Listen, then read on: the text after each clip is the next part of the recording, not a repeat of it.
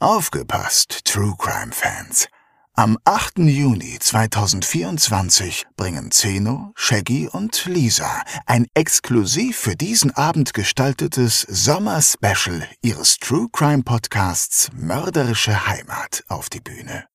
In der einzigartigen Open-Air-Atmosphäre des Museumshofes Fulda werden dabei zwei echte Kriminalfälle zum Thema Sommer, Urlaub und Reisen vorgestellt.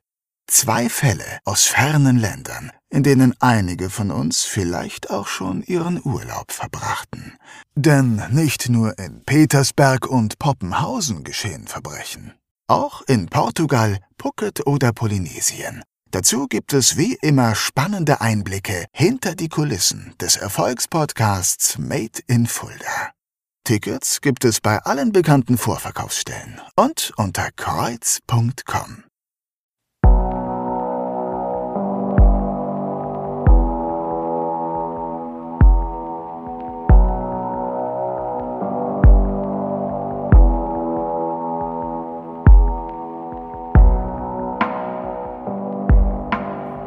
Mörderische Heimat. Der Kriminalpodcast mit echten Fällen aus Fulda, Osthessen und der Rhön wird Ihnen präsentiert von der Stadt Fulda.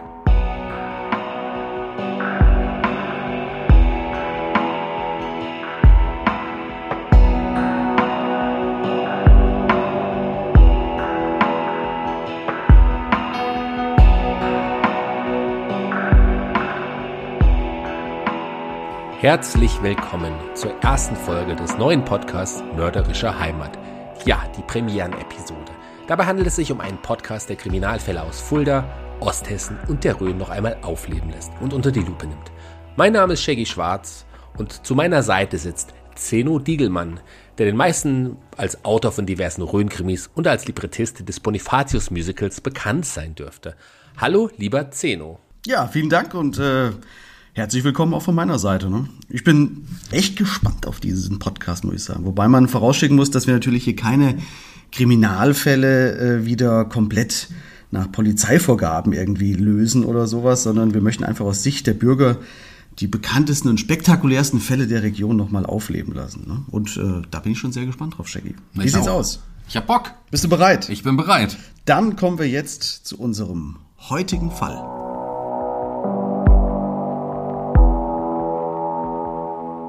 Am 8. Oktober 1976 wird der Fuldaer Unternehmer und Besitzer von mehreren Supermarktketten, Wolfgang Gutberlet, in einen Hinterhalt gelockt und entführt. Die Täter fordern im Anschluss ein Lösegeld in Höhe von zwei Millionen Mark. Was nun folgt, ist einer der spektakulärsten und einzigartigsten Kriminalfälle der damaligen Zeit. Okay, dann schauen wir uns erst nochmal die Zeit an. Es ist Herbst 1976. Entführungen von wohlhabenden Unternehmern und Politikern sind in Deutschland mittlerweile leider keine Ausnahme mehr. 71 zum Beispiel Theo Albrecht, einer der beiden Aldi-Brüder. 1976 die Oetker-Entführung, damals schwer verletztes Opfer, 21 Millionen D-Mark Lösegeld. Oder 1977 Hans-Martin Schleier, ein, ja, die Entführung der RAF. Ja. Einige behaupten ja sogar, dass die Gutballettentführung eine, ja, eine Art Blaupause für viele weitere Entführungen war. Ja, das hat man zumindest überall gelesen. Ne? Zumindest ist es ja auffällig, dass unmittelbar nach diesem Fall eine ganze Reihe weitere Entführungen stattfanden. Da kommen wir, glaube ich, später nochmal drauf zurück. Ne? Zunächst möchte ich aber erwähnen, dass man ja viele Filme kennt, in denen der wahnsinnig clevere Entführer oftmals als so eine Art Robin Hood dargestellt wird. Ne? Und man darf aber natürlich darüber hinaus nie vergessen, welche Auswirkungen das Ganze auf das Opfer hat, ne? welche Ängste und körperlichen Qualen man dabei erleidet, das ist, glaube ich, nicht zu unterschätzen. Ich war selbst mal mehr oder weniger zufällig bei Jan Philipp Remsmar auf einer Feier. Kennst du den noch? Klar, der, der, der Zigarettentyp. Genau, Zigarettenhersteller von den ganz großen Marken. Der hatte damals auf seinem eigenen Grundstück äh, eine Party gefeiert, äh, nachdem er wieder natürlich aus der Entführung entkommen war, sozusagen ein paar Jahre später. Und da war ich und auf der ganzen Party war der nicht einmal zu sehen. Das war zwar so ein Charity-Event, aber der war immer noch völlig traumatisiert. Und jetzt passiert also genau das Gleiche hier bei uns in Fulga mit äh, Wolfgang Gutballett. Und Wolfgang Gutballett kennt viele jüngeren Zuhörer vielleicht gar nicht vom Namen her, aber seine Lebensmittelmärkte, die kennt wohl hier nicht nur in Fulda, sondern weit über die Region hinaus wohl jeder, nämlich das Unternehmen Tegut. Genau. Und vielleicht können wir hier auch nochmal äh, kurz auf das Unternehmen schauen. Das ist ja nicht gerade unwichtig für den Fall. Ne? Eben, geben wir doch einen historischen Hintergrund. Das Unternehmen wurde 1947 von Theo Gutballett unter dem Namen Tegu, also T-H-E-G-U. Genau, noch ein bisschen anders geschrieben damals. Anfangsbuchstaben seines Vor- und Zunamens quasi so abgeleitet davon. Genau. Und 1955 folgte dann die Umbenennung in Tegut. Und ab 1961 hießen die größeren Filialen übrigens noch HWG. Es gab diese großen Läden. Kennst du noch HWG? Klar. Und, ich, und in der Petersberger Straße hier in Fulda gab es so ein großes HWG und ich weiß noch, wie ich da immer mit meinen Großeltern hingegangen bin. Für mich uns war das ein Highlight. Sonst Ja, war immer so absolut. ein Aldi oder wie auch immer. Genau, also einmal genau. im Monat ging es ins HWG. Ins HWG, Da gab es einen Friseur, da gab es einen Schreibwarenladen, so wie man das heute eigentlich kennt. Und, Genau. Aber HWG war so ein Akronym für Handelswarengesellschaft. Genau. Deswegen HWG. Und Exakt. die kleineren Märkte, die es ja auch damals schon gab, die hießen ähm, allerdings nicht HWG, sondern OK. Okay, genau. Das Okay. war so die, die, die, die kleine Variante davon. Ne? Ganz genau. Ja, ja, ja, und, mittlerweile heißen die alle Teegut. Ähm, 1972 entstand dazu noch die eigene Wurst- und Fleischwarenverarbeitung, die man auch noch kennt, die Kuhhessische Fleischwaren GmbH. Im Jahr 1973 übernahm dann Wolfgang Gutballett die Geschäfte seines Vaters und ab 98, ich habe es gerade schon gesagt, wurde die Firma schließlich komplett in Teegut umbenannt. Und seither firmieren alle Märkte unter diesem Namen, so, wie- so wie wir es kennen, in Hessen, Thüringen ja, und darüber ganz andere Bundesländer. Es ist mittlerweile Genau. ja fast Deutschland. wahnsinnig expandiert. Es gibt sogar entfernt verwandtschaftliche Verknüpfungen zu den Good Balletts in, in meiner Familie. Ich glaube, mein Urgroßvater gibt es irgendwie so, so einen Halbbruder von dem Theo Goodballett. Ich weiß nicht mehr ganz genau, wie es war. Es ist jedenfalls nicht so, dass ich dort zu Weihnachten eingeladen werde, aber es gibt so leichte verwandtschaftliche Verknüpfungen immer noch zu, zu Good Balletts über einige Ecken natürlich. Wie das in Fulda aber üblich Wie ist. das in Fulda üblich Wahrscheinlich ist. sind wir zwei auch irgendwie verwandt. Ja, ich äh, hoffe es nicht. Nein, wahrscheinlich schon. Aber zurück zum Fall. Also Wolfgang Gutballett ist damals zum Tatzeitpunkt, wir reden von dem Jahr 1976, 32 Jahre jung. Das muss mir auch mal überlegen, das ist ja schon echt jung. Ne? Vor allen Dingen, wenn wir später darauf kommen, wie umsichtig und clever er sich dann Ja. als Entführungsopfer verhalten hat. Das fand ich schon spektakulär. Aber zunächst werfen wir mal einen Blick darauf, wie es überhaupt dazu kam. Warum wurde gerade er als Opfer ausgewählt? Kannte das Opfer den Täter? Wie geriet er in dessen Fokus? Was, was haben wir da? Dazu nehmen wir erstmal den Haupttäter Horst H. Und dessen Umstände unter die Lupe. Der damals 37 Jahre alte Metzgermeister Horst H., der übrigens ja seine, seine, seine, äh, seinen Meister mit, gerade mit der Note befriedigend gemacht hat, ähm, hatte sich 1966 selbstständig gemacht. Und 1970 baute er ein Haus mit Metzgerei und angeschlossenem Laden in Grebenau im Vogelsbergkreis auf. In den ersten Jahren liefen die Geschäfte noch ganz gut, aber leider endete sich das ziemlich schnell und 1974 bereits hatte er erhebliche Liquiditätsprobleme. Da, da gibt's doch diese seltsame Geschichte irgendeines Viehhändlers, glaube ich, mit dem Horst H. Zu, äh, zusammengearbeitet hatte. Ja. Äh, In den Recherchen ist davon irgendwo mal die Rede. Ne? Ja, ganz, so ganz, ganz dubiose genau. Geschichte auch. Ganz genau. Dieser Viehhändler hatte so einen ungescheckten Scheck von, ungedeckten Scheck vielmehr von Horst H. bekommen, über 55.000 D-Mark. Und den konnte er natürlich nicht einlösen. Daraufhin hat der Viehhändler Horst H. erpresst, indem er, ja, mit- er hat ihn gezwungen, mit ihm eine Firma zu gründen und heimlich Eberfleisch quasi umzudeklarieren und das als normales Schweinefleisch zu verkaufen. Das, das ist ja auch schon, auch schon eine krasse Nummer. Also du wirst verarscht dadurch, dass dir jemand einen ungedeckten Scheck irgendwie gibt. Und was machst du? Du gründest eine Firma mit demjenigen. Das ist ja schon.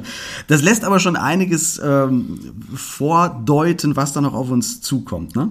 Äh, aber das Schweinefleisch, das umdeklarierte, das äh, fand ich auch wahnsinnig interessant. Es gibt auch das Gerücht, dass, dass sie, glaube ich, sogar Gammelfleisch umdeklarieren und in den Verkauf bringen, einfach um ein bisschen mehr Kohle zu verdienen. Es ist jedenfalls so, dass Horst H. auch hier von dem Viehhändler angeblich hintergangen wird und sich seine finanzielle Lage dadurch natürlich noch weiter verschlechtert. Er ist auf Deutsch gesagt, kann man sagen, pleite und steht ja kurz vorm Konkurs und der Zwangsversteigerung. Was hat er sich auch dann gedacht, so auf die Erpressung quasi einzugehen? Ich meine, gute Absichten hatte der Viehhändler mit Sicherheit nicht.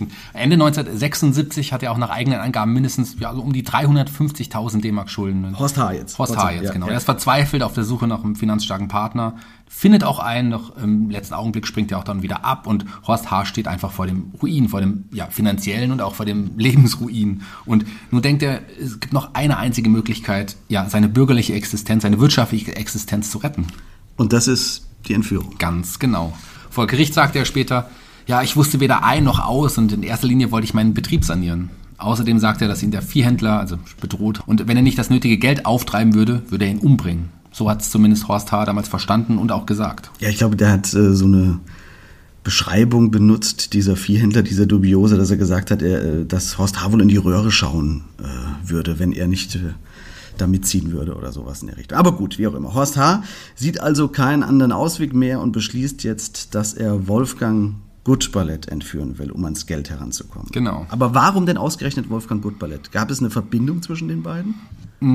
Jein, würde ich mal sagen. Also durch seine Fleischerei kennt er natürlich die Firma Tegut und die Kurhessische mhm. Fleischwaren GmbH, die ich angesprochen habe. Und dessen Chef, den Kaufmann Wolfgang Gutballett, klar. Ja. Man kannte ihn. Tegut war damals gerade dabei, so richtig zu expandieren. Horst H. plant die Tat nach eigenen Angaben bereits im August 76, also rund zwei Monate vor der Tat. Mhm.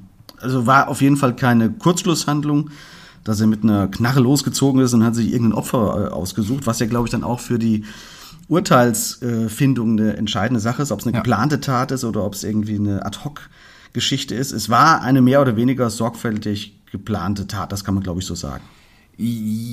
Auch hier ein Ja, ein eher sorgfältiges Relativ. Ja, okay, also wenn ja. man sieht, was da alles schiefgelaufen ist, da kommen wir auch gleich noch dazu. Genau, genau, da, da kommen wir gleich nochmal hoffentlich drauf. Aber Horst H. plant, plant jedenfalls die Tat. Ich glaube, das kann man sagen. Und er führt sie ja. auch nicht alleine durch denn er hat zwei ganz spezielle Mittäter. Auch das speziell ist, äh, unterstreiche ich so. Also er hat zwei Komplizen gehabt, das hast du bereits gesagt.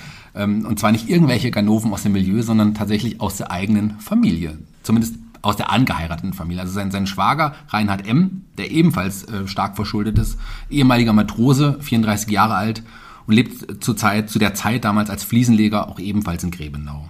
Und der jüngste der drei Täter, das ist ähm, Hans Karl W., der ist damals 26 Jahre jung, ein gelernter Malermeister und ebenfalls ein Schwager von, von Horst. So ein Familienunternehmen. Familienunternehmen, Sie haben ein Familienunternehmen gegründet. Und anders als die beiden anderen Täter wohnt aber dieser, dieser Hans Karl W., der wohnt nicht in, in Osthessen, sondern der wohnt in Frankfurt-Oberrat, was für den späteren Tatverlauf auch noch wichtig sein wird.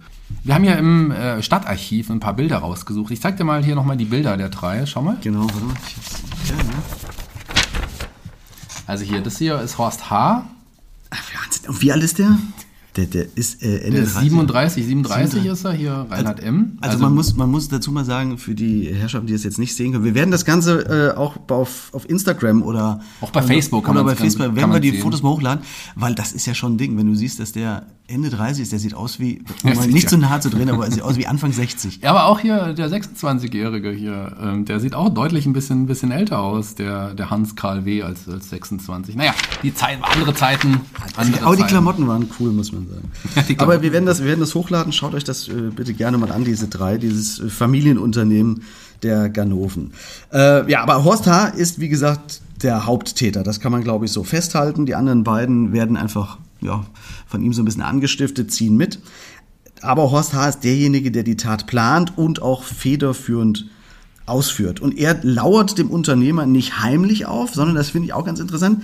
Er ruft ihn vorher an. Ganz genau, er hat ihn vorher angerufen. Also Horst H. hat, hat Wolfgang Gutballett bereits vor dem 8. Oktober des Öfteren unter falschem Namen angerufen nennt sich mal Schmidt, mal nennt er sich irgendwie Schneider und behauptet, dass Mitarbeiter von der Firma Gutballett angeblich Waren veruntreuen und er, er hätte Beweise dafür und würde Gutballett sogar das Versteck der Waren zeigen und er meint, der Verlust der Waren beläuft sich jährlich auf ungefähr 100.000 Mark, was ja auch eine ganze, ganze Stange, Stange Geld ist und naja, und das macht den Unternehmer Gutballett natürlich hellhörig. Ja, Horst Hahn macht daraufhin einige Termine mit Gutballett aus ich glaube, es sind sieben oder acht an der Zahl. Sowas, ja. ja. Es gibt also eine ganze, ganze Reihe. Äh, also es muss viel Kontakt vorher stattgefunden haben. Es gibt hier eine ganze Liste an Zeiten und Orten, wo die sich verabredet haben. Zum Beispiel äh, auch Orte, die wir alle hier kennen, natürlich in äh, Osthessen, das Grabenhöfchen mhm. oder im Kolpinghaus Fulda oder in der Gaststätte Breitung in Friesenhausen. Das genau, genau. auch noch. Aber als Goodballet dort jedes Mal eintrifft, ist niemand dort. Das Goodballant niemanden antrifft, liegt wohl aber eher daran, dass er anders als äh, gefordert von dem Anrufer, nämlich nie alleine zu dem Treffen fährt. Ja, wahrscheinlich waren die Täter dort, aber als sie gesehen haben, dass Gutballett nicht alleine kam, sind sie wieder abgezogen. Die wollten ja schließlich entführen und dazu muss Gutballett ja auch alleine kommen. Also kommt es am 8. Oktober um 15 Uhr wieder zu einem Anruf und es wird ein Treffen ausgemacht. Zu dem Gutballett auch fahren wird. Genau. Wie zuvor auch. Aber vorher passiert etwas ganz anderes. Das ist vorher noch nicht passiert, denn Gutballett informiert jetzt die Polizei.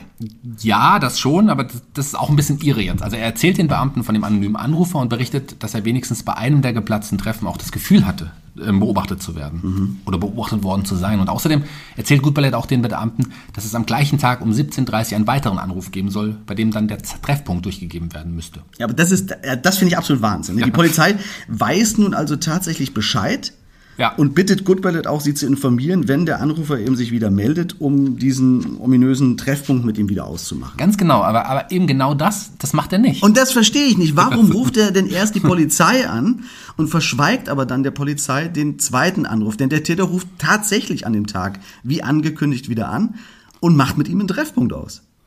Ja, ganz genau. Aber, aber warum, warum meldet er sich nicht bei der Polizei? Ja, ich, ich erkläre mir das so, dass er wahrscheinlich denkt, dass es wieder nur ein Fake ist und weil, es eh nicht zum Treffen kommt. Oder wie davor auch eben, weil das. Ja, ganz genau. Also der, der, vielleicht erscheint er nicht oder vielleicht denkt er sich geil, will den Täter alleine stellen und, und, und so. Ich weiß es halt nicht, aber es ist schon, das ist schon seltsam, das stimmt. Ja. Na gut, okay. Okay, lass weitermachen. Also der Anrufer meldet sich, wie gesagt, und gibt als Treffpunkt die Tankstelle unterhalb des Andreasbergs durch. Das war früher, glaube ich, noch eine BP-Tankstelle. Heute ist das irgendeine andere Marke. Genau, gibt's aber immer noch. Gibt's stimmt. immer noch, genau. Und das Treffen wird auf 22.30 Uhr fixiert. Und Gutballett fährt eben dann zu diesem Treffpunkt äh, zu der Tankstelle auch hin. Ja, er fährt schon hin, aber auch nicht ganz alleine. Ja, denn er hat, wie bei den anderen Treffen zuvor auch, einen leitenden Mitarbeiter seines Betriebs sozusagen als, als Bodyguard, kann man vielleicht sagen, als Schutz mit bei ja, sich. Ne? Bodyguard ist gut. Ja.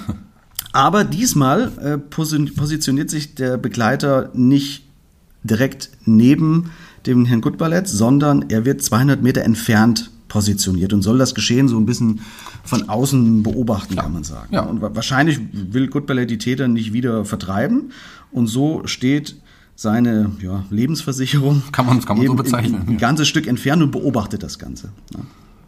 Und tatsächlich kommt es jetzt zum Treffen, ja, also die Täter kommen. Aber als die Entführer dort eintreffen, ist sein Bodyguard natürlich zu weit entfernt, um eingreifen zu können. Und er bemerkt auch noch gar nicht, dass sein Chef entführt wird.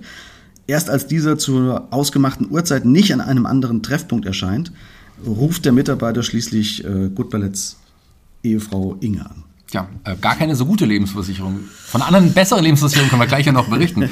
Nun, später berichtet er dann davon, dass er an der Tankstelle nur Leute, Lichter und Autos gesehen hat und die dann weggefahren sind. Und ab da gilt dann Wolfgang Gutballett als verschwunden.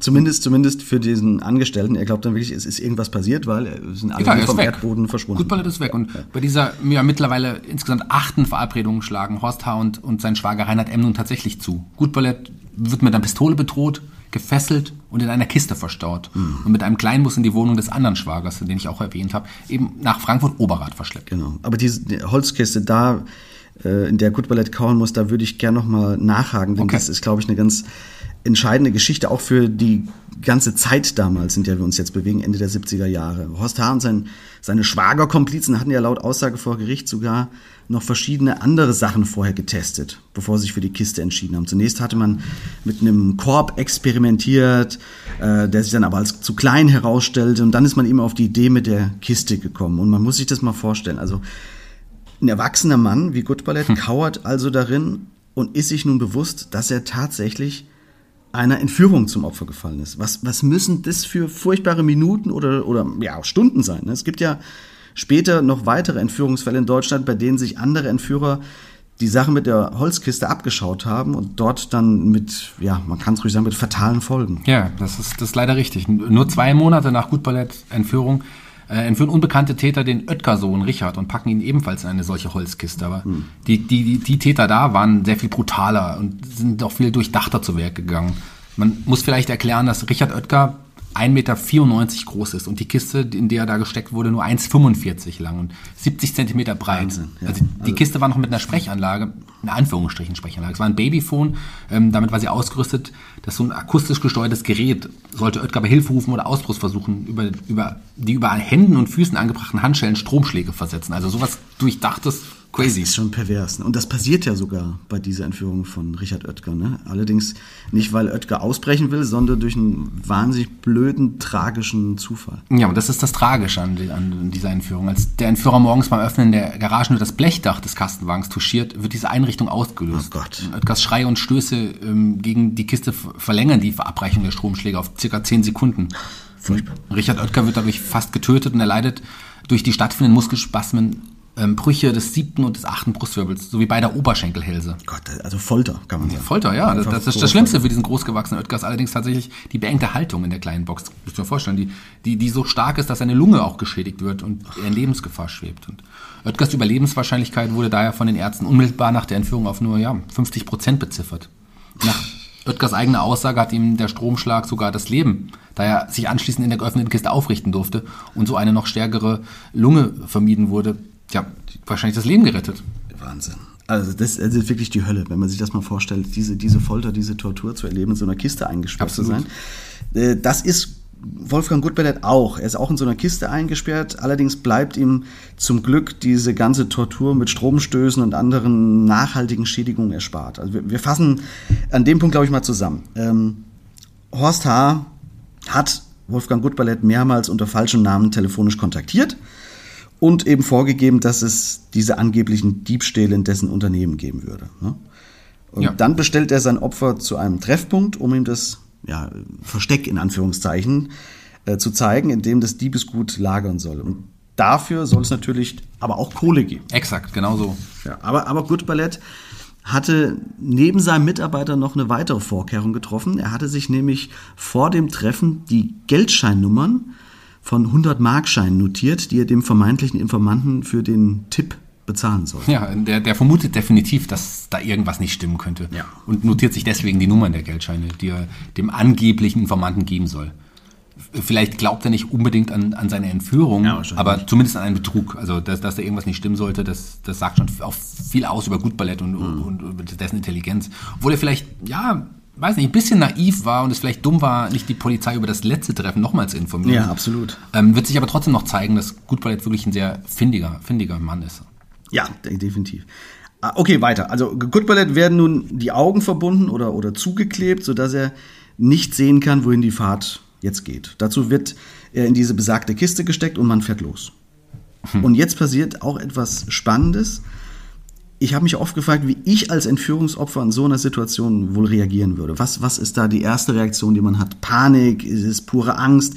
Ich weiß, wie wäre das bei dir? Was wär, kann man sich schwer hineinversetzen? Ja, was sind so typische. Ahnung. Ich würde durchdrehen auf jeden Fall. Also ich, ich könnte das nicht aushalten. Ja, genau, genau. Das, Todesangst. Das denke ich auch. Ich würde wahrscheinlich panisch werden oder würde heulen oder rumschreien oder was auch immer, aber nicht so Wolfgang Gutballett.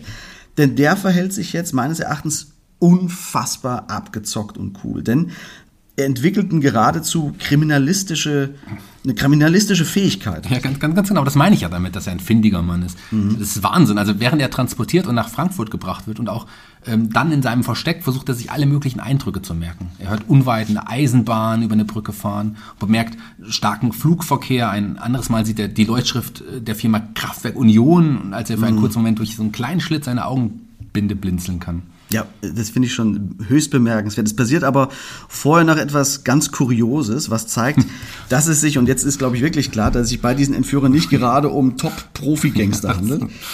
Denn in all der Entführungshektik haben die Entführer ihr Opfer noch nie mal durchsucht. Ja. Denn Good Ballett ist bewaffnet. Ganz genau. Also wirklich wie in der Komödie. Gut, Ballett, äh, der muss ja seine eigenen ja, Entführer sogar auch darauf aufmerksam machen, dass er eine Waffe bei sich trägt. Das musst du dir mal vorstellen. Das muss man sich echt mal vor das, das muss man sich mal reinfahren. Der Entführte weiß die Entführer also darauf hin, also, äh, also Entschuldigung, die Herren, ich habe hier noch eine Waffe einstecken, wenn ihr bitte mal äh, ja, so. darauf äh, achten würdet und mir die abnehmen würdet. Das ist doch Wahnsinn, oder? Das ist doch irre. Da sieht man, was das für, Entschuldigung, ich muss den Begriff jetzt mal nutzen, was das letztendlich für Amateure oder Vollpfosten sind. Ja, Vollpfosten oder? vielleicht ein bisschen too much. Aber das ist vielleicht ein bisschen too much in dem Zusammenhang, aber, ja. aber trotzdem, du siehst auf jeden Fall, die sind wahrscheinlich auch nervös, die sind, äh, haben das noch nie gemacht. Das sind jetzt per se keine Schwerverbrecher, die äh, Erfahrung haben in diesen nee. Bereichen. Die sind einfach von der Situation auch irgendwie ein bisschen überfordert und kommen eben nicht mal auf die Idee, Gutballett zu durchsuchen. Und er hat tatsächlich eine Waffe dabei. Hm. Naja, gut. Aber äh, wie geht's jetzt weiter? Na, in, in Frankfurt angekommen wird Gutballett in der Frankfurter Wohnung von ähm, Hans Wehr in den Heizkörper gefesselt, wo die Entführer ein Beweisfoto von ihm machen. Und ähm, dieses Foto hier, das hat, haben sie auch dann seiner Frau zukommen lassen. Und das ja. haben, ich haben wir quasi auch aus dem Archiv quasi mitgenommen. Hier, hier, da siehst du ihn wie am Heizkörper. Hat die Augen ja, verklebt oder ja. mit so einem Tapeband oder sowas zu? Auch kein schönes Bild. Außerdem muss er halt, er muss umgehend seine Ehefrau Inge anrufen und ihr von seiner Entführung berichten. Er soll sagen, er sei verschleppt worden und in der Obhut von zwei Männern. Er wisse nicht, wo er sei und sagte, dass sie den Anordnungen der Entführer unbedingt Folge leisten sollen. Genau. Äh, vielleicht zum chronisch, äh, chronologischen Einordnen. Es ist nun ungefähr halb eins in der ja. Nacht. Der Mitarbeiter, der, der Bodyguard von Herrn Gutballett, die Lebensversicherung. die Lebensversicherung, der als Aufpasser dienen sollte, hat bereits Frau Gutballett kontaktiert. Sie weiß also schon, dass irgendwas hier nicht stimmt. Ja. Und nun bekommt sie tatsächlich eine gute Stunde später den Anruf, dass ihr Mann tatsächlich entführt worden ist. Genau. Und Frau Gutballett wird außerdem mitgeteilt, dass natürlich keine Polizei benachrichtigt werden soll. Ja, aber eben dafür ist es schon zu spät. Denn der Mitarbeiter Gutballett hat bereits die Polizei darüber verständigt, dass sein Chef verschwunden ist. Und auch, auch Frau Gutballett selbst informiert die Polizei nach mhm. dem Anruf der Entführung. Was ja auch wahrscheinlich der Was man machen Mann sollte, wahrscheinlich. Dass ihr Mann wirklich entführt worden ist und äh, die Polizei weiß Bescheid. Ja. Und das ist ja oftmals das Problem bei Entführungen die Entführer bekommen dann oftmals kalte Füße, wenn sie äh, Angst bekommen, wenn die Polizei sich auf ihre Fersen heftet, wenn sie in den Medien sehen, dass sie da per Bild gesucht werden. Aber jetzt kommt ein großer Unterschied zu den meisten anderen Entführungsfällen der damaligen Zeit. Denn man schafft es tatsächlich, die Presse zum Schweigen zu verdonnern, um die Täter im Glauben zu lassen, dass ihr Plan tatsächlich aufgeht. Und um die Täter in falscher Sicherheit zu wiegen, äh, verfolgt der damalige Fulderer Oberstaatsanwalt der hieß äh, Fritz Reichwein. Reichwein, der, genau. Reichwein, Reichwein hieß er. Eine neue Strategie. Denn er tritt, wie er es nennt, die Flucht nach vorne an. Denn gleich nach der Entführung hat ein Reporter von der Sache natürlich auch wieder mit Wind bekommen, wie das Reporter eben so machen. Gute Reporter. Gute Reporter zumindest. Die sind ja auch meistens vernetzt in Polizeikreisen. Ja, ja, und von da an informiert sie aber der Staatsanwalt nun rund um die Uhr über den Stand der Dinge, schafft es aber im Umkehrschluss tatsächlich ein Stillschweigen mit den Presseleuten auszuhandeln bis zur Freigabe des Entführten. Und man soll es nicht für möglich halten, ich weiß nicht, ob das heute noch so möglich wäre, die Presseleute halten sich sogar daran. Das Internet gab es ja damals noch nicht. Und die haben sich dran gehalten, obwohl die Nachricht vom Kidnapping sich ziemlich schnell herumgespricht. Und das, äh, so sagt es zumindest der Frankfurter Polizeikommissar Hans Neitzel in einem O-Ton, pfiffen in Fulda bald die Spatzen von den Dächern. So und hier pfeifen gesagt. viele Spatzen. Ja, hier pfeifen viele Spatzen. Aber die Zeitungs- und Rundfunkredaktionen halten wirklich Wort und äh, nach Ansicht der Fahnder we wesentlich zum Erfolg der, der ganzen Sache beigetragen haben. Und das war zuvor und danach nicht immer der Fall, muss man sagen. Genau, exakt. Also ich finde es jetzt auf jeden Fall mal interessant zu erfahren, wie viel Entführung gibt es denn überhaupt hier im Jahr? Und das ist doch ein guter Moment, äh, liebe Hörerinnen und Hörer, um Ihnen unsere neue Rubrik Nachgehakt vorzustellen. Dabei fragen wir immer einen oder eine Expertin äh, zu einem gewissen Thema nach. Nachgehakt. Die Expertenmeinung. Mit freundlicher Unterstützung von Kista und Partner. Ihr kompetenter Experte für individuelle Lösungen zu einer finanziell abgesicherten Zukunft. Kista und Partner. Ihr unabhängiger Versicherungsmakler vor Ort. Wir sprechen heute mit Gerhard Schmelz, seines Zeichens Professor der Kriminalwissenschaften. Hallo, Herr Schmelz. Schönen guten Tag, hallo. Wir gehen gerade den Entführungsfall Wolfgang Gutballett aus dem Jahr 1976 durch und haben so ein paar grundsätzliche Fragen zu dem Thema, wo Sie uns vielleicht etwas weiterhelfen können. Wie oft kommt es denn in Deutschland überhaupt zu Entführungen? Ja, zunächst mal muss man sagen, dass der Begriff Entführung ziemlich ähm, zweideutig zumindest ist, weil auf der einen Seite versteht man unter Entführung Freiheitsberaubung, so im Sinne von 239 Strafgesetzbuch, und auf der anderen Seite versteht man darunter aber einen erpresserischen Menschenraub im Sinne von 239a, und das ist ganz was anderes. Deshalb die eigentlichen Entführungen, das, was wir unter äh, äh, Entführung tatsächlich verstehen, die kommen in Deutschland äußerst selten vor. Äh, die letzten Jahre kaum noch. Sehr vereinzelt. Ich habe auch mal in Hessen geschaut. Äh, kaum Fälle, im Bund kaum Fälle. Ah, okay, verstehe. Und wo liegen wir da im Vergleich zu anderen Ländern, also im internationalen Vergleich sozusagen? Also wir können äh, Deutschland mit Südamerika überhaupt nicht vergleichen. Wir können Deutschland auch äh, im Grunde genommen mit Europa vergleichen, weil die Zahlen in den anderen europäischen Ländern sind mit einer Ausnahme absolut identisch und kaum vorhanden, also wenig. Äh, die Ausnahme stellt natürlich Italien, Italien dar. Italien hat, eine, man sagt teilweise eine Entführungsindustrie.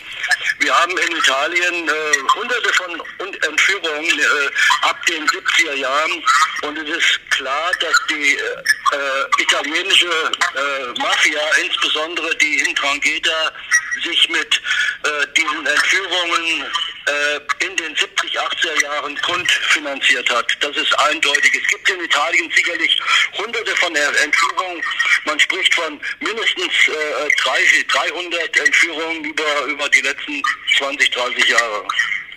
Herr Schmelz, auch mal eine Frage von meiner Seite. Welche Fehler begehen die Täter meistens? Also gibt es irgendwelche Standardfehler, die sich immer wiederholen? Ja, Standardfehler gibt es schon, insbesondere bei Amateuren. Man sieht ja, dass die Aufklärungsquote hoch ist und dass gerade bei uns in Deutschland fast alles aufgeklärt wird in diesem Deliktsbereich. In anderen Ländern ist es anders. Also in Italien gibt es hunderte Fälle, die nicht aufgeklärt sind und die ganz anders vorgehen. Äh, die größten Fehler bestehen darin, dass die Täter sich teilweise in der Nachtatphase sehr unprofessionell verhalten, Geld ausgeben, damit prahlen teilweise. Aber auch die große Öffentlichkeitsarbeit ist äh, dort angesagt, denn solche Entführungen haben eine große öffentliche Wirkung. Das bedeutet auch, dass die Leute sich dafür interessieren und dass auch potenzielle Zeugen dazu, dazu gewonnen werden können. Das sind so die Standardaussagen, die hier äh, zu machen sind, insbesondere auch was die Fehler angeht, Geldausgabe, Prahlerei. Das sind so die wesentlichen Faktoren. Sie haben es gerade gesagt, die Aufklärungsquote ist relativ hoch, aber wie hoch ist sie denn etwa genau? Die Aufklärungsquote liegt nahe bei, bei 100 Prozent. Also wir haben ja bei den Tötungsdelikten eh eine sehr hohe Aufklärungsquote, so bei über, deutlich über 90 Prozent, weil es oftmals Täter-Opfer-Beziehungen gibt. Und bei diesen ähm, Entführungen, also, also ich meine jetzt wirklich erpresserische Menschenraub, da liegt die Aufklärungsquote deutlich über 95 Prozent. Die meisten Fälle werden aufgeklärt, was allerdings nicht heißt, dass das Geld auch äh, wieder äh, beschafft werden kann. Also oftmals ist es so, es kommt zu rechtskräftigen Verurteilungen, ja, aber das Geld bleibt trotzdem in vielen Fällen verschwunden. Und was natürlich auch sehr traurig ist, man kann ungefähr geschätzt von einem Drittel ausgehen, wo die Opfer tatsächlich nicht mehr lebend gefunden werden. Wir haben im Fall Gutballett ja die besondere Begebenheit, dass es da eine Absprache zwischen der Polizei und der Presse gab, dass nichts von dem Fall an die Öffentlichkeit dringen darf. Ist das normale Polizeiarbeit, beziehungsweise wäre sowas heute eigentlich überhaupt noch denkbar? Also wir nennen das ja auch taktische Öffentlichkeitsarbeit. Es ist in der Tat so, dass äh, natürlich, äh, wenn wir im Vorfeld, das Ermittlungsverfahren hat ja für die Polizei den auf der einen Seite den großen Vorteil, auf der anderen Seite den großen Nachteil, dass es eigentlich nicht öffentlich ist. Das erweckt oft den Eindruck, dass es geheim ist. Das ist natürlich Unsinn. Aber wenn dort durch die Öffentlichkeitsarbeit natürlich Informationen zutage treten, was wir auch schon hatten, zum Beispiel Informationen aus Fallgeschehen heraus, die tatsächlich nur der Täter wissen kann, dafür geben wir natürlich uns taktische Möglichkeiten, eine Straftat letztendlich durch eine Vernehmung beispielsweise zu klären. Das bedeutet, natürlich äh, sind wir sehr daran interessiert, im Sinne der Aufklärung eine Öffentlichkeitsarbeit zu betreiben. Taktische Öffentlichkeitsarbeit bedeutet aber nicht, dass wir die Presse bewusst in Unkenntnis lassen oder sogar falsche Informationen rausgeben. Das ist äh, un undenkbar. Ich weiß, dass das, ich sag mal, bis in den 80er Jahren durchaus diskutiert worden ist, aber die neuen Richtlinien für die Polizei sehen eindeutig vor. Wenn, wenn Informationen rausgegeben werden, müssen die selbstverständlich der Wahrheit entsprechen. Also Fake News oder irgendwelche Argumente rüberzubringen, die einen gewissen Effekt im Sinne von Aufklärung haben könnten, sind, wenn sie nicht wahr sind, undenkbar für die Polizei. Ah, okay, also es werden keine Informationen irgendwie falsch gestreut, verstehe. Aber ist es denn heute durchaus dann dementsprechend auch noch der Fall, dass die Presse, sagen wir mal, sich zu Stillschweigen verpflichtet, damit der Fall nicht gefährdet wird? Verstehe ich das richtig? Ja, man muss, man muss unterscheiden bei der Pressearbeit zwischen örtlicher Presse und überörtlicher Presse. Diese Vereinbarung haltet mal still, jetzt ist es wichtig, wir, wir können bestimmte Informationen aus Polizei- und ermittlungstaktischen Gründen nicht rausgeben. Die werden von regionalen Presse problemlos akzeptiert, weil die genau wissen, sobald die Polizei äh, Veröffentlichungen machen kann, macht sie das. Bei überörtlichen Presse äh, ist es ein bisschen anders. Die recherchieren teilweise selber, versuchen auch äh, Informanten zu bekommen, wo tatsächlich Insider-Informationen dort rüberkommen und da wird es gefährlich, auch im Sinne der Aufklärung. Aber Grundsatz ist so, es wird öffentlich berichtet, es gibt Absprachen, versuchte Absprachen auch mit überregionalen Presseeinrichtungen, die dann hoffentlich auch gehalten werden. Die Polizei kann jedenfalls von sich aus bestimmte Informationen im Vorfeld im Rahmen dieser Ermittlungen noch nicht rausgeben. So auch geschehen in unserem Fall mit äh, Wolfgang Gutballett. Ja. Gut, dann war's das, glaube ich, soweit für diesen Fall. Äh, vielen Dank erstmal für die Antworten und für die Zeit, die Sie erbracht haben, Herr Schmelz. Und wir würden uns gegebenenfalls nochmal bei Ihnen melden für einen anderen Fall. Vielen Dank und auf Wiederhören. Ja, Wiedersehen. Vielen Dank, Herr Schmelz. Kein Problem.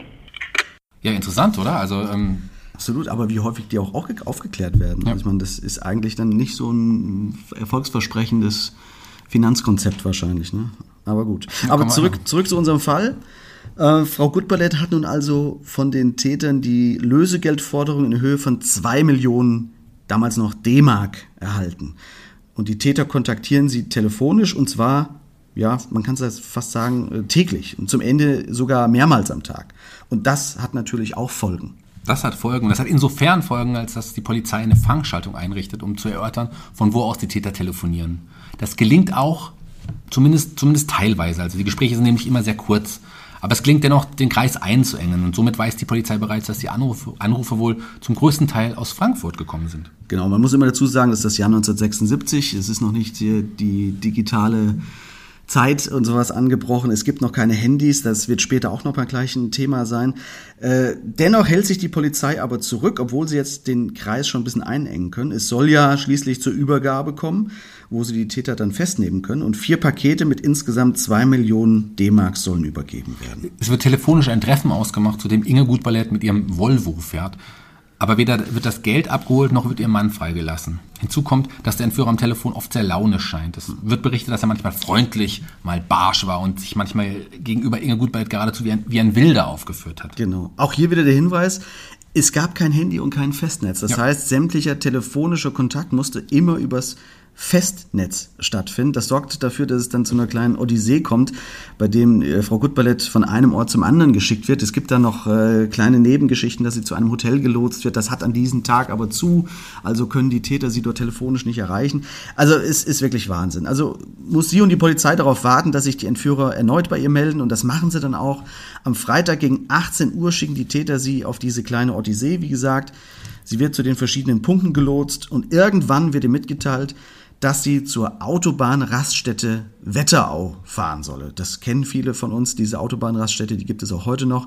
Und dort angekommen sollen sie ihr Fahrzeug offen stehen lassen und in die Raststätte gehen, um dort eben auf weitere Anweisungen zu warten. Sprich, wir warten, dass wieder der Täter auf dem Festnetz anruft und Frau Gutballett zum Telefon gerufen wird. Ganz genau. Aber man muss dazu sagen, Frau Gutballett hatte sogar diesmal auch Verstärkung dabei. Aber nicht den Bodyguard. Nicht den Bodyguard, nicht die Lebensversicherung, nein. Sie hat, sie hat die Täter vorab gebeten, dass sie von ihrer Schwägerin begleitet werden darf. Und darauf sind die Gangster auch eingegangen. Und die beiden Frauen sitzen dann also in dieser Raststätte und warten auf Anweisungen.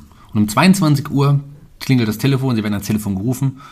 Und äh, denn wir müssen bedenken, du hast es gesagt, keine Handys, Handyzeitalter war noch nicht. Und Frau Gutballett geht ans Telefon und hält die Nachricht, dass ihr Mann in drei Stunden freigelassen würde. Und als die zwei Frauen nun zurück zum Auto gehen, da sind die Pakete mit dem Geld verschwunden. Also es ist tatsächlich passiert. Die Täter haben sich die Kohle aus dem, aus dem Auto geholt, haben sich daneben geparkt, haben sich das aus dem offenen Auto die vier Pakete mit den zwei Millionen Mark geholt. Aber wieder zeigen die Täter, dass sie nicht gerade, okay, ich habe sie vorhin ein bisschen abfällig äh, benannt, ich sag mal, gerade nicht die tiefen Teller erfunden haben. Sie begehen wieder einige Fehler. Ja, die Presse schreibt damals, dass sich die Entführer geradezu dilettantisch verhalten hätten. Die Entführer haben Frau Gutballett, ja wie bereits erwähnt, ähm, nacheinander zu mehreren Raststätten, Rast, Rastplätzen an Autobahnen und zu diversen Gaststätten in verschiedenen Orten gelotst. Zum Schluss entscheidet man sich, dass an der Raststätte Wetterau das Lösegeld äh, übergeben werden soll. Das ganze Hin und Her spielt der Polizei natürlich auch in die Hände. Denn der häufige Orts- und Szenenwechsel erleichtert der Polizei, die alle Plätze diskret im Auge hat, die Arbeit. Die Beamten registrieren an den ständig verlegten Treffpunkten sämtliche Wagen, die an- und abfahren. Und als ein roter BMW mit dem Kennzeichen MRN 2807, ein Leihwagen, wie sich später herausstellte, immer wieder da aufgetaucht ist, haben sie auch schon die Spur zu den Tätern. Also die Täter haben sich das Lösegeld aus dem abgestellten Wagen jetzt genommen. Genau. Und glauben, dass sie jetzt ja, am Ziel ihrer Träume sind. Ne? Sie Genau. sind wahrscheinlich ziemlich euphorisch oder auch ein bisschen naiv, denn sie sind noch nicht mal auf die Idee gekommen, das Fahrzeug zu wechseln, was wohl die meisten Gangster machen würden. Die würden das abfackeln oder irgendwie abstellen und wieder wechseln, aber das machen sie nicht. Und das ist gut, äh, für die Polizei zumindest, denn die Täter wiegen sich in falscher Sicherheit und denken, dass die Polizei natürlich immer noch keinen Wind von der Sache hat. Sie glauben ja noch immer, dass die Polizei keine Ahnung hat, da ja auch nichts in der Presse zu finden ist. Die Täter haben das Lösegeld ja erhalten und lassen Wolfgang Gutschballett nun auch tatsächlich frei. Ganz genau. Da, okay. Es kommt ihm also wirklich zugute, dass seine Entführer, wie wir es jetzt schon oft gesagt haben, einfach, ich sage mal so, keine Profis Ja, sind. darauf können wir uns Denn er einigen. wird tatsächlich in Frankfurt Nied an einer Kreuzung freigelassen. Sie sagen ihm, dass er noch so lange an einer Hauswand stehen bleiben soll, bis die Entführer fortgefahren sind. Das macht er. Und Gutballett befreit sich daraufhin. Unweit in, in seiner Nähe ist eine Telefonzelle. Er ruft seine Frau an, sagt, dass er frei ist. In dem Augenblick kommt noch zufällig ein Taxi vorbei und er lässt sich zum Frankfurter Hauptbahnhof fahren und geht dort direkt zur Polizeiwache. Okay, das ist ja schon mal beruhigend und sehr schön, dass dem Opfer also zumindest körperlich nichts weiter passiert ist. Aber wir schauen derweil, derweil mal in den Wagen der Täter, sagen wir mal, die nun anscheinend völlig berauscht von ihrem, von ihrem Wahnsinnsstil sind. Das kann man so sagen. Die, die Täter überprüfen nicht einmal, ob die in den vier Paketen auch wirklich ja, die zwei Millionen in kleinen Scheinen drin sind. Die fahren einfach mit den Paketen los. Der Dilettantismus geht also nahtlos weiter. Ha- Hans W. im Entführungsauto, also einem, in einem, einem roten VW-Lieferwagen, fährt nun seelenruhig zurück zum Versteck nach Oberrat. Das ist der Junge. Das ist der Junge, genau, der da wohnt. Und das war dieser, der, Der VW. Lockenkopf, den das, genau, Foto gesehen haben. Das war, die, das war dieses erste Entführungsauto, sein Lieferwagen, den er da hatte. Ja. Und er wechselt kein Fahrzeug, gibt keinen Plan, sich abzusetzen, nichts. Stattdessen dauert es gerade einmal sechs Stunden, bis ihn die Kripo aufgrund der Ortsbeschreibung, von dem er mittlerweile freigelassen Wolfgang Gutballett aufstöbert und auch festnehmen kann. Also das, was wir vorhin gehört haben, was er gesehen hat mit dem, mit dem Bahnübergang. war direkt gegenüber, so, genau. Das war direkt da. Also Bei ihm zu Hause. Oh Gott, oh Gott, oh Gott. Aber noch krasser finde ich die anderen beiden Kollegen. Die sind ja auch Experten. Äh, Die muss nämlich, wie sagte das ein Polizeibeamter zur Presse daraufhin, das habe ich irgendwo gelesen, die muss der Hafer gestochen haben. Denn nachdem sie die vier Pakete mit den zwei Millionen äh, bei Horst H. in der Wohnung in Grebenau verstaut haben, starten sie eine Vergnügungstour. Und das muss man sich jetzt mal reinfahren. Äh, die sind also gerade von der Entführung oder von dem Freilassen des Opfers in Frankfurt mit heiler Haut davongekommen, haben das Lösegeld bekommen, haben den Wagen noch behalten, sind, haben es aber geschafft, wieder zurück nach Grebenau zu kommen. Was machen sie jetzt? Da sitzt anscheinend irgendjemand von den beiden und sagt, pass auf, ich habe jetzt eine Riesenidee. und was machen sie? Sie fahren zurück nach Frankfurt. Genau dorthin, wo sie gerade herkamen und es nun wahrscheinlich von der Polizei nur so wimmelt, nämlich nach Frankfurt. Die fahren wirklich nach Frankfurt, um dort einen drauf zu machen. Ja, mit dem, mit dem BMW. Mit dem BMW, mit dem Lösegeld. Alles äh, wird wieder eingepackt. Sie fahren zurück nach Frankfurt und zwar mitten ins Frankfurter Bahnhofsviertel, wo die Kripo ja schon aus Routine ständig Kontrollen macht und natürlich absolut nach diesem Auto fahndet. Ja, und äh, das dauert halt auch nicht lange. Die beiden werden beim Verlassen eines Massagesalons gefasst, wo sie gerade einen Teil des Lösegelds, ja, äh, auf den Kopf gehauen haben, sag ich Genau, mal. das war das Sudfass. Das, das kennen vielleicht noch einige. Wobei ein Massagesalon, naja, bin ich mir nicht so. Also es war ein klassischer Puff, um so zu sagen. Die Eltern werden sich vielleicht noch erinnern. Das war ein äh, Laufhaus unten am Main, vor dessen Tür immer die zwei überdimensionierten, gespreizten Frauenbeine standen. Ich weiß nicht, ob du das noch kennst. Nee, ich Kennst kenn das nicht. Nur vom Sehen, Ja, und ich noch nie- nicht vom nie was von Durchgehen. gehört. Da waren unten am Main war so ein Haus und das hat man schon von weitem, wenn man vorbeigefahren ist, gesehen. Und das sind über, dem, über der Tür gespreizt diese Frauenbeine. Ja, das war das, natürlich, das war klar. das Sudfass. Und da, da rangen sich bis heute auch noch diverse Mythen um diesen Laden. Angeblich mussten die Männer erst durch ein Wasserbecken schwimmen, um zu den Damen auf der anderen Seite zu gelangen. Aber gut, das ist jetzt ein anderes Thema, wir schweifen ab. Ja, äh, kommen wir noch zum Ende, ähm, äh, aber noch zum Prozess jetzt. Ja. Denn, denn der ist ebenfalls bemerkenswert. Der Prozess steht nämlich im Fokus der Öffentlichkeit. Der Spiegel berichtet, namhafte deutsche Tageszeitungen ähm, berichten davon. Denn man geht davon aus, dass hier nun ein Exempel statuiert wird, um mögliche Nachahmer abzustrecken. Denn, das habe ich ja vorhin schon mal gesagt, ähm, in der Zwischenzeit wurde Oetker entführt und beinahe zu Tode gequält. Ja, nicht nur das. Dazu müssen wir die Chronologie nochmal bemühen. Im Oktober wird Wolfgang Gutballett entführt, im Dezember Oetker. Außerdem gibt's noch kurz vor Weihnachten 76 einen weiteren Entführungsfall, und zwar der Entführungsfall Eustachius Hell. Das ist ein sechsjähriger Junge, der entführt und später auch äh, leider umgebracht wird. Und der Fall hat natürlich mittlerweile in der Bundesrepublik für einen Aufschrei gesorgt und die Bevölkerung ist also sehr, nennen wir es mal, sensibilisiert für solche Entführungsfälle. Andere würden sagen, man, man, man sinnt auf Rache, man sinnt auf Blutrache und man möchte Täter hart bestraft sehen.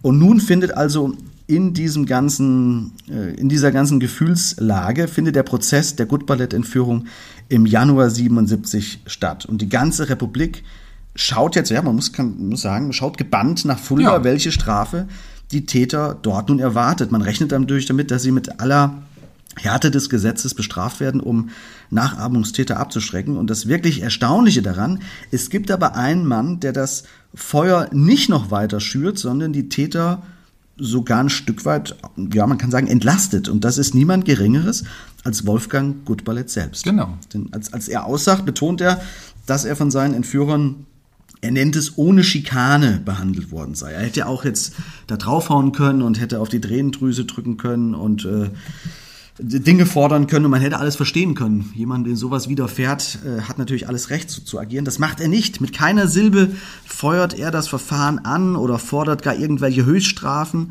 Und das finde ich ganz erstaunlich, denn wie groß muss man sein, um so etwas nach so einem Fall machen zu können. Ja, ein guter, toller Mensch, muss man sagen. Und dazu sind die Täter auch noch vollumfänglich geständig und ja. bekommen einen fairen Prozess. Sie geben auch immer wieder an, dass sie ja keine wirklichen Gangster seien. Das haben sie ja wirklich bestätigt. Das haben sie auch bestätigt, das hat man auch gemerkt. Der Spiegel schrieb damals zu dem Prozess, gegen die drei Männer, die den Kaufmann Gutballett entführten, ist in Fulda nicht nur korrekt, sondern auch fair im Sinne der Strafprozessordnung verhandelt worden. In keinem Augenblick ging es vor wie einem Schnell- oder Standgericht zu. Der Vorsitzende Richter ähm, Albert Horst, 53, leitete die Sitzung ohne Pathos und frei von einschüchternder Aggressivität. Und der Oberstaatsanwalt Fritz Reichwein, 59, hatten wir auch schon erwähnt, hat die Anklage nicht eifernd, sondern vernünftig vertreten. Und hinzu kommt auch, äh, dass langsam herauskommt, immer mehr, weil die Presse sich natürlich nun auch für den Fall mehr als nur interessiert, dass natürlich auch bei der Polizei während der Ermittlungen Fehler begangen wurden. Also nicht nur die Täter selbst haben sich ein bisschen blöd verhalten, auch die Polizei hat nicht alles so einwandfrei gemacht. Und der Haupttäter Horst H. gab vor Gericht zu diesem Thema sogar zu Protokoll, ich kann es mir immer vorlesen, das habe ich mir über äh, wenn wir Profis und Gangster gewesen wären, dann wäre zu diesem Zeitpunkt Herrn Gutballetts Leben kein Pfennig mehr wert gewesen. Welcher Zeitpunkt das, das war, das wurde leider nicht bekannt, weil man möglichen Nachahmern keinen Hinweis geben wolle. Es gab aber anscheinend irgendwelche Momente während dieser ganzen Tat, wo das schon auf Messers Schneide stand. Mhm. Man geht aber davon aus, dass hier tatsächlich ein Fehlverhalten der Polizei zugrunde lag und Profis spätestens zu diesem Zeitpunkt vielleicht tatsächlich anders gehandelt hätten, als den Entführten wieder freizulassen. Das äh, war wohl ziemlich deutlich, diese Aussage, und auch äh, die Zeugen beziehungsweise der ganze Gerichtssaal wurde äh, nach dieser Aussage sprichwörtlich mucksmäuschenstill, weil mhm. man wurde da noch natürlich klar gemacht, was hier auf dem Spiel stand, nämlich nichts weniger als das Leben von Wolfgang Gutballett. Ne? Ganz genau. Wir haben ja ein bisschen, bisschen, bisschen gewitzelt, aber letztendlich muss man sagen, es ist ja eine, eine harte Tat. Und, äh, Absolut. Ja. Und, und natürlich kann sowas natürlich auch immer kippen durch Kleinigkeit. Man sieht es, wie oft das passiert, dass natürlich auch Entführungsopfer äh, nicht natürlich mit dem Leben davonkommen. Man kennt das auch aus aktuelleren Fällen, aus der aktuelleren Prozesslage oder sowas in, in Frankfurt, damals die Metzler-Geschichte ja. mit dem Sohn, der entführt wurde und der schon kurz nach der Tat ermordet wurde, weil den Gangstern oftmals dann auch erst bewusst wird, was sie getan haben, sie in Panik geraten und damit das Opfer dann. Und Wunden an der Psyche hinterlässt sowas sicherlich auf jeden Fall. Und das hat es sicherlich auch hier. Ja, aber kommen wir langsam zum Ende dieser unserer ersten Folge. Denn aber nicht natürlich äh, noch eine Frage, welche Strafen haben die Täter denn letztlich erhalten? Ja, wie gesagt, die Täter waren vollgeständig und wurden im Januar 1977 nach nur wenigen Verhandlungstagen vom Landgericht in Fulda wegen erwiesenem und gemeinschaftlichen Menschenraubs, räuberischer Erpressung und Freiheitsberaubung ja, zu Freiheitsstrafen verurteilt. Okay, wie hoch waren die Strafen jetzt genau? Der Haupttäter Horst H. bekam zehn Jahre, sein mhm. Schwager aus Grebenau neun Jahre und der jüngste, ähm, Hans-Karl W., wurde zu sieben Jahren verurteilt. Man war sich relativ einig darüber, dass es zwar eine harte, aber ordnungsgemäße Strafe sei. Andere Beobachter sprachen sogar von einem relativ harten Urteil, obwohl der Vorsitzende Richter selbst ausgeschlossen hatte, dass die Entführung von Oetker oder des sechsjährigen Jungen Nachahmertaten gewesen waren. Okay, was denkst du? Denkst du, das sind gerechte Strafen? So rein vom Gefühl her, wir sind natürlich jetzt keine Anwälte oder Strafverteidiger, dass wir das genau ja, das sind schon, können. ja, das sind schon harte Strafen, aber wenn es wirklich so sein sollte, dass man da auch ein Exempel statuieren wollte und wirklich nach Armetätern irgendwie den Wind aus den Segeln nehmen sollte, kann man sagen, dass es auf jeden Fall gerechtfertigt ist. Also, wenn es, wenn es jetzt nur eine Jahresstrafe gewesen wäre, stell ja. dir mal vor, was für, was für Nachahmung das halt hätte geben können. Also, und war auch nicht zur Bewährung, sondern es waren wirklich Das war eine Straftat. Ich meine, Ja, äh, ja. gut, die haben ihn entführt. Das war ja schon, das, das, das ist schon eine, große Straftat. Also von daher, ich würde sagen, ähm, gerechte Strafen für die Täter. Und was ja auch immer mit einfließt in diese ganzen Urteile, ist ja wirklich, ist, dem, äh, ist das Opfer gut behandelt worden? Ähm, äh, sind die Täter umfänglich geständig? Das, das mindert natürlich auch dann immer die Straf, äh, die Strafe, die Gefängnisstrafe im Anschluss. Das muss man auch sagen. Insofern äh, denke ich auch, das ist schon, denke ich, auch gerechtfertigt, diese Strafe. Ja. Und äh, na gut, sie haben ihre Strafe abgesetzt und ich weiß gar nicht, ob sie heute wieder im Metzger-Business tätig sind und Fliesen legen. auch nicht sagen. Was ich, Ich gerne nochmal sagen würde, ich würde gerne dann kurz auf, so, auf, auf das Opfer eingehen, weil das ist wirklich ja, ein bemerkenswertes Opfer. Wir haben es ja. Ja. jetzt schon ein paar Mal gesagt. Einfach ein kleiner Detektiv, der auch in ihm irgendwie war, dass er sich so viele Dinge Absolut. gemerkt hat und auch, ähm, was für ein großer Mensch er man auch sein muss, am Ende zu sagen, ja, quasi die, die Entführer noch mal ein bisschen in Schutz zu nehmen und ihnen zu sagen, das waren keine Profis, ähm, die haben mich gut behandelt und so weiter. Also das muss Ja. man auch dem Gutballett hoch anrechnen. So, so naiv wie er am Anfang vielleicht war, dass er die Polizei nicht informiert hat für das zweite Treffen und sein, sein Bodyguard 200 Meter weiter positioniert hat. Aber alles, was nach diesem, also so, so, so naiv wie er sich als äh, potenzieller äh, potenzielles Entführungsopfer verhalten hat. So, so professionell war er dann als wirkliches Absolut. professionelles, äh, als, als Entführungsopfer. Also ab dem Zeitpunkt, wo er entführt wurde, hat er sich wahnsinnig ruhig verhalten, hat diese ganzen Informationen gesammelt, die dann letztendlich natürlich auch zum Überführen der Täter geführt haben. Er hat sich danach als, als großer, ja, fast Humanist erwiesen, indem er die Täter noch ein Stück weit entlastet hat vor Gericht. Das ist wirklich, glaube ich, als Fazit von diesem Fall eine, eine wahnsinnige Erkenntnis. Erstens, äh, wenn ihr sowas plant, plant es ordentlich. und äh, zweitens, um Gottes Willen, macht es bitte nicht. Es lohnt sich in den meisten Fällen nicht. Wie wir auch gehört haben, werden die meisten Entführungsfälle aufgeklärt. Aber wir haben hier einen, einen großartigen Unternehmer, der danach natürlich auch ja, bis in die heutige Zeit äh, ein wahnsinniges Imperium aufgebaut hat. Absolut. Und ich gehe auch immer noch gern zu Teegut einkaufen. Einfach ein toller Laden, tatsächlich. Also ich, Absolut. Ich, Ich, mag aus. Frankfurt, ne, in Frankfurt wohnt, äh, gehe da regelmäßig hin, allein um mein äh, Brot mit Kümmel zu bekommen. Also auch dafür vielen Dank. Ja, auf jeden Fall. Ähm, ja, das, ich glaube, das war's schon mit der ersten Sind wir Ausgabe. schon durch? Ja, ich glaube, wir sind leider schon durch. Aber Wahnsinn. Wahnsinn. Aber hat Spaß gemacht. Mörderische Heimat. Mörderische Heimat, unser Podcast. Wir hoffen, es hat Ihnen, euch da draußen gefallen und ihr hört auch beim nächsten Fall wieder rein. Ja, und den Fall gibt es in 14 Tagen. Uns wird es jetzt alle 14 Tage geben, in einer Staffel, sechs Episoden jeweils. Und dann, ja, schauen wir mal weiter, ob es euch gefällt. Genau. Wo sind wir denn zu hören überall vielleicht? Ja, ähm, also wir sind, uns kann man hören bei Spotify, bei Deezer, bei Audible, bei Amazon Music, bei Google Podcast, überall da, wo es Podcasts gibt, da könnt ihr uns hören. Und in 14 Tagen habe ich mal einen Fall mitgebracht. Ja, ein, Wollen wir eine- schon einen Ausblick geben? Ja, ich, ich, ich würde es gerne ein bisschen anteasern. Okay. Es ist nämlich ein Mord. Diesmal wird's mörderisch tatsächlich. Diesmal wird's mörderisch. Und du hast sogar äh, eine persönliche Beziehung dazu. Ganz genau. Ich kannte das Opfer tatsächlich persönlich und war mit dem Opfer befreundet. Wahnsinn. Mehr möchte ich aber dann erst in 14 Tagen erzählen. Wahnsinn. Ja, schreibt uns auch gerne über Facebook oder über Instagram, gebt uns Feedback oder irgendwelche anderen Ideen zu den Fällen. Äh, Würde uns freuen, von euch zu hören. Und wir sagen bis dahin Tschüss und bis zum nächsten Mal. Ja, wir das sind. An meiner Seite Zeno Diegelmann. Und natürlich auf der anderen Seite Shaggy Schwarz. Bis in 14 Tagen, wenn es wieder heißt Mörderische Heimat.